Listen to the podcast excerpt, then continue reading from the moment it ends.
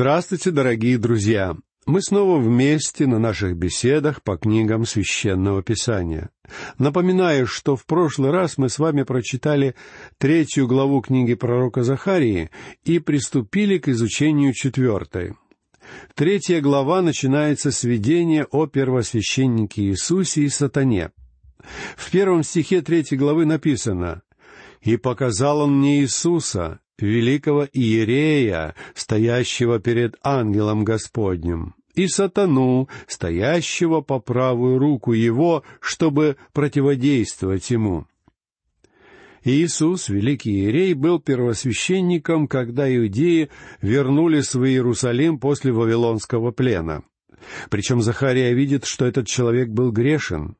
О состоянии греховности первосвященника говорит третий стих — Иисус же одет был в запятнанные одежды и стоял перед ангелом. Отсюда можно сделать вывод, что видение о первосвященнике Иисусе явно касается не только этого человека. В этом видении дается ответ на очень важный вопрос. Каким образом Бог, чья святость безгранична, может выполнить замысел спасения по отношению к грешному и скверному народу израильтян? И мы получаем ответ на этот вопрос, исследовав видение пророка Захарии более подробно. В этом видении кроется очень важный урок и для нас — кто бы вы ни были, что бы вы ни совершили, вы можете прийти ко Христу прямо сейчас, исповедаться в своих грехах и принять Христа как Спасителя. Если вы сделаете это от чистого сердца, Он простит вас. Вот что предлагает Бог людям, одежда которых запачкана, как у этого израильского первосвященника. Давайте я напомню вам, что написано в четвертом стихе третьей главы книги Захарии. Ангел отвечал и сказал стоявшим перед ним так. «Снимите с него запятнанные одежды». А ему самому сказал, «Смотри, я снял с тебя вину твою и облекаю тебя в одежды торжественные». Друзья мои, первосвященник Иисус, стоящий здесь, это не только представитель народа израильского, он представляет и нас с вами. Сегодня мы смотрим на него и видим, что верующие грешны. С первосвященника сняли грязные одежды, символ греха, и надели на него чистую одежду, символ праведности Христа. Это описание нашего с вами спасения. Вот почему этот отрывок Писания так ценен мы находимся в том же состоянии, что и первосвященник Иисус. Но мы можем даром получить спасение, мы можем даром получить чистые одежды Христовой праведности, просто обратившись к Богу с покаянием. Затем, начиная с восьмого стиха третьей главы, мы знакомимся с видением пророка Захария об отрасли — в восьмом стихе третьей главы Бог говорит, «Выслушай же, Иисус, Иерей Великий, ты и собратья твои, сидящие пред тобою, мужи знаменательные. Вот, я привожу раба моего, отрасль». Раб мой — отрасль. Этот замечательный образ относится к Господу Иисусу Христу. Отрасль это достаточно распространенный титул Мессии. Пророк Исаия использовал этот образ, когда предсказал первое пришествие Христа в качестве Спасителя. Вот что писал Исаия в первом стихе одиннадцатой главы. «И произойдет отрасль от корня Исеева, и ветвь произойдет от корня его». А в девятом стихе третьей главы книги Захарии отрасль уподобляется камню. Ибо вот тот камень, который я полагаю перед Иисусом. На этом одном камне семь очей. Вот я вырежу на нем начертание его, говорит Господь Саваоф, и изглажу грех земли сей в один день. Отрасль — это тот самый камень, который видел Даниил в своем видении о громадном истукане. Послушайте, что писал Даниил. «Ты видел его, доколе камень не оторвался от горы без содействия рук, ударил в истукана, в железные глиняные ноги его и разбил их. Тогда все вместе раздробилось. Железо, глина, медь, серебро и золото сделались как прах на летних гумнах, и ветер унес их, и следа не осталось от них. А камень, разбивший стукана, сделался великою горою и наполнил всю землю. Вот что сделает Иисус Христос с язычеством, когда придет на землю во второй раз, чтобы установить свое царство. Если мы сопоставим уже изученные видения Захария, то перед нами предстанет картина развивающейся истории. Сначала Захария увидел всадников под миртовыми деревьями затем четыре рога, затем четырех рабочих, затем человека с измерительной вервью, затем первосвященника Иисуса и сатану, и, наконец, он увидел отрасль и камень с семью глазами. Первые четыре видения говорят о внешнем освобождении, то есть об освобождении народа Божьего от вавилонского рабства и гнета. Эти видения также относятся к последним временам, когда Израиль снова будет рассеян по свету, как сегодня, но вернется в свою землю, когда Господь Иисус вернет их обратно.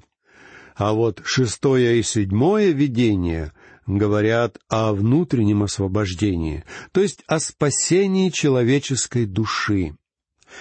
Первосвященник Иисус, одетый в грязные одежды, которые Бог заменяет чистыми, это символ народа, который преднамеренно был возвращен в свою землю, но не может стать орудием Божьим из-за своей греховности.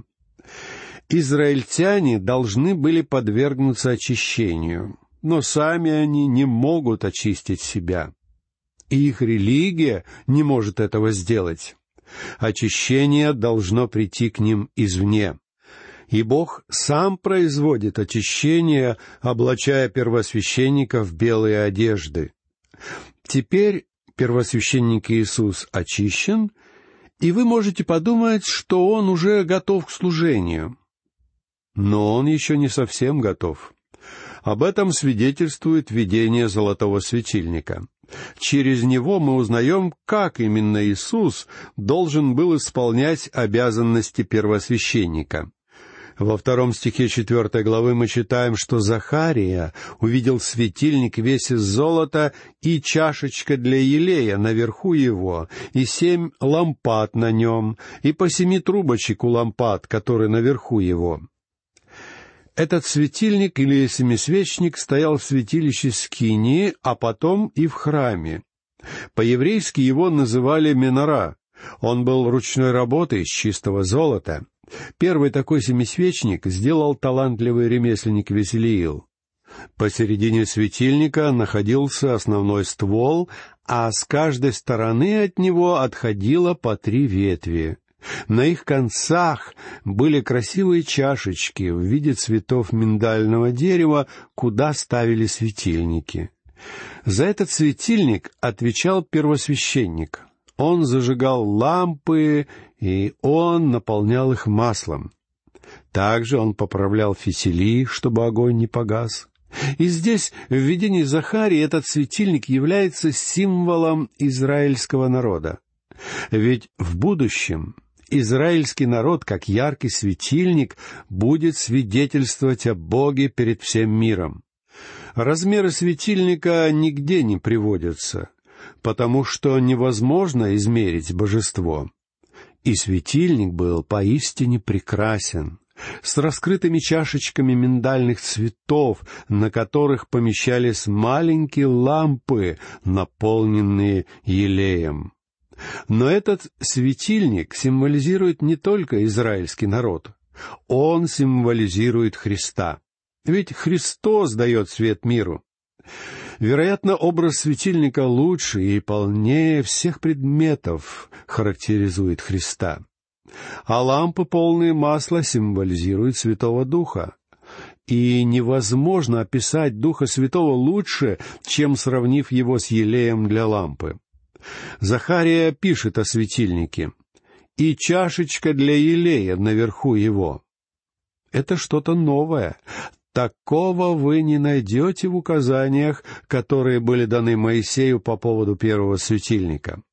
Здесь чашечка наверху светильника — это емкость с маслом, расположенная над всеми семью лампами, так что из этой чаши масло стекает вниз в лампы.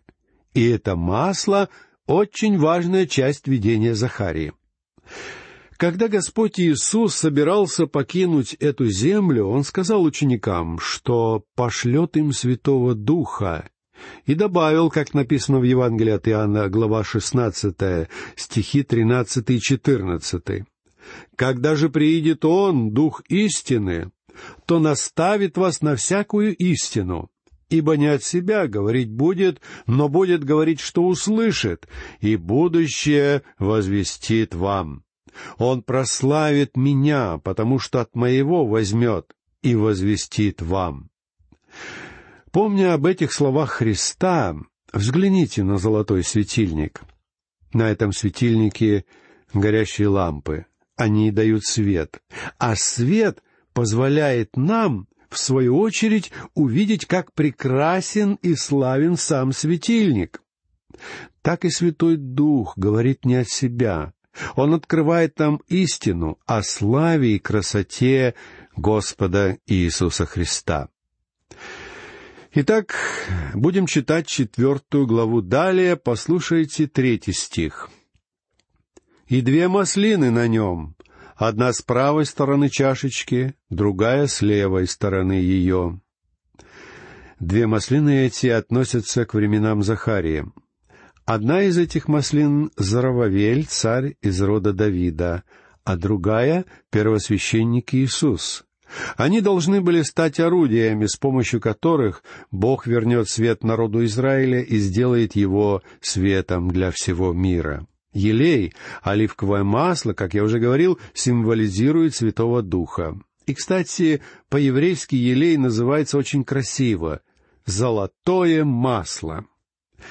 Кроме указания на прошлые события, данное пророчество также касается периода великой скорби.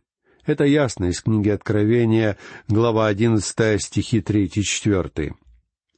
«И дам двум свидетелям моим, и они будут пророчествовать тысячу двести шестьдесят дней, будучи облечены во вретище. Это суть две маслины и два светильника, стоящие пред Богом земли. В период великой скорби на земле не будет свидетелей Божьих, потому что Бог на это краткое время позволит Антихристу заградить уста всем свидетелям на земле, кроме этих двоих. Бог говорит, что о нем всегда будут свидетельствовать хотя бы двое человек, и никогда не будет такого, что Бог останется без единого свидетеля. И вот в этот период великой скорби будут два человека, которые станут свидетельствовать о Боге. Есть множество мнений о том, кто будут эти люди. Я думаю, одним из них может стать Илия, но я не знаю, кто будет второй — Енох, Моисей, Иоанн Креститель или кто-то еще. Однако неважно, кто они будут. У Бога будет два свидетеля, и они будут говорить силой Духа Святого в те страшные дни.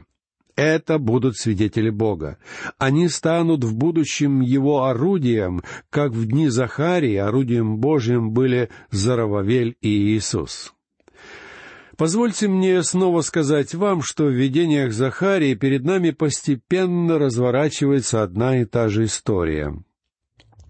Когда мы объединим все видения, то увидим очень красивую и полную картину. Бог дает эту картину вернувшимся на родину иудеям, чтобы ободрить их.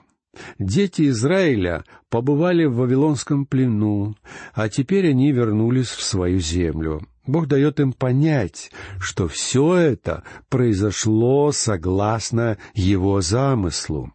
И теперь, когда они снова оказались на родине, они должны очиститься от грехов и восстановить правильное отношение с Богом, чтобы эффективно свидетельствовать о нем.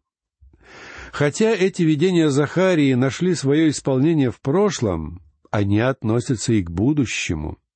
Их полное исполнение произойдет в период тысячелетнего царства, когда Бог вернет иудейский народ в землю Израиля. Тогда Бог полностью очистит израильтян. В тринадцатой главе Захарии мы читаем об источнике, который откроется для очищения потомков Давида и жителей Иерусалима. Когда они будут очищены, то станут светом для мира. Именно таким был замысел Бога изначально. В книге Второзакония есть замечательное место, глава 32 стих 8, где сказано «Когда Всевышний давал уделы народам и расселял сынов человеческих, тогда поставил пределы народов по числу сынов Израилевых». Почему Бог поставил пределы народов по числу сынов Израилевых? Да просто он хотел, чтобы именно израильтяне были его свидетелями. Земля Израиля — очень уязвимое место.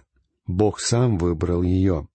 Он избрал именно эту землю, потому что она находится между тремя крупнейшими континентами — Африкой, Азией и Европой. Она расположена прямо на перекрестке основных дорог этих континентов.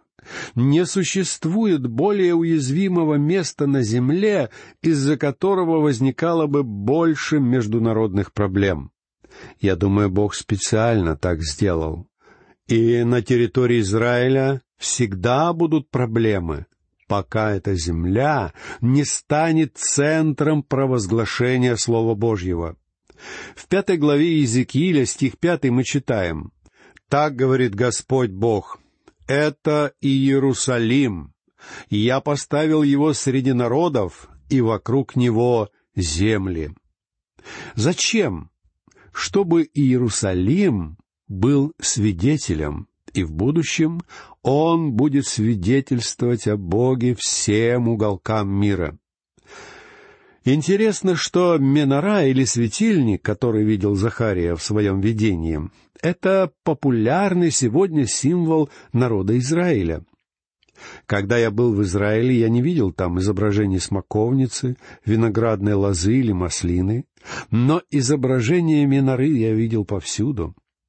Настанет время, когда народ Израиля будет свидетельствовать именно так, как угодно Богу. В прошлом Израилю не удалось выполнить свое предназначение, а церкви не удается сделать это сегодня. Христос велел нам идти в мир и нести благую весть.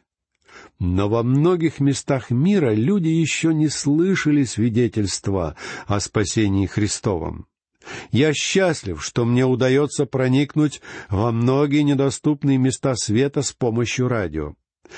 Мне недавно прислали письмо из Южной Америки. Там говорилось, что один молодой человек обратился ко Христу, услышав нашу радиопередачу, и тут же стал проповедовать у себя в деревне. Почему? Потому что там не было проповедника, и он был единственным христианином в том месте. Он стал пламенным проповедником. Он нес свет Господень своей деревне. В будущем иудеи станут свидетельствовать во всех уголках мира, и Слово Божье будет исходить из Иерусалима. Послушайте пророчество Исаии, глава 2, стихи 2 и 3. «И будет в последние дни, гора Дома Господня будет поставлена во главу гор и возвысится над холмами, и потекут к ней все народы, и пойдут многие народы и скажут, «Придите и взойдем на гору Господню, в дом Бога Иаковлева, и научит Он нас своим путям, и будем ходить по стезям Его. Ибо от Сиона выйдет закон, и Слово Господне из Иерусалима». Читаем далее, послушайте четвертый стих четвертой главы книги пророка Захарии. И отвечал я и сказал ангелу, говорившему со мною, «Что это, господин мой?» Этот молодой человек, Захария, спросил, не стесняясь, «Я вижу этот удивительный светильник, но что все это значит?» И вот пятый стих. «Ангел, говоривший со мною, отвечал и сказал мне, «Ты не знаешь, что это?» И сказал я, «Не знаю, господин мой». Судя по ответу ангела, Захария должен был знать, что это значит. Ангел же говорит, «Ты должен был все понять. Ты видишь золотой светильник, и ты должен понимать его значение». Но Захария не понял. Он говорит, «Не знаю, господин мой». И ангел объясняет ему значение этого видения в стихе шестом. Тогда отвечал он и сказал мне так. Это слово Господа к Зарававелю, выражающее «не воинством и не силою, но духом моим», — говорит Господь Саваоф. Обратите внимание, это послание Бога к Зарававелю. Кто такой Зарававель? Он был гражданской властью Иерусалима, тогда как первосвященник Иисус был религиозной властью. Зарававель был главой колена Иуды в момент возвращения в Иерусалим после семидесяти лет Вавилонского плена. Он привел первую группу иудеев обратно на родину, как описывается в книге Ездры. Великим делом Зарававеля было восстановление храма.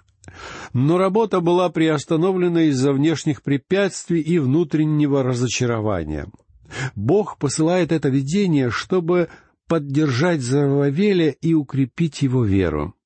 Это видение было очень важно для него, но оно важно и для нас с вами. И вот что сообщает Зарававелю Бог. «Не воинством и не силою, но духом моим». Здесь интересны слова «воинство» и «сила». Воинство — это вообще человеческие способности, физическая мощь, ловкость, умение, богатство. Слово «сила» также указывает на человеческие возможности, физические, материальные или даже умственные. Так что Бог имеет в виду не человеческими талантами, но духом моим. Эти слова должны были стать великим ободрением для Зарававеля, гражданского правителя — ведь он и первосвященник Иисус были теми самыми двумя маслинами, от которых Елей подступал к светильнику. И послание, которое должен был передать Захарий этим двум людям, было достаточно простым. Храм будет восстановлен не благодаря их уму, их способностям или их физической силе, но благодаря Божьему Духу. Итак, дорогие друзья, на этом наша беседа заканчивается. В следующий раз мы продолжим разговор о четвертой главе книги пророка Захарии, а сейчас я прощаюсь с вами. Всего вам доброго, до новых встреч.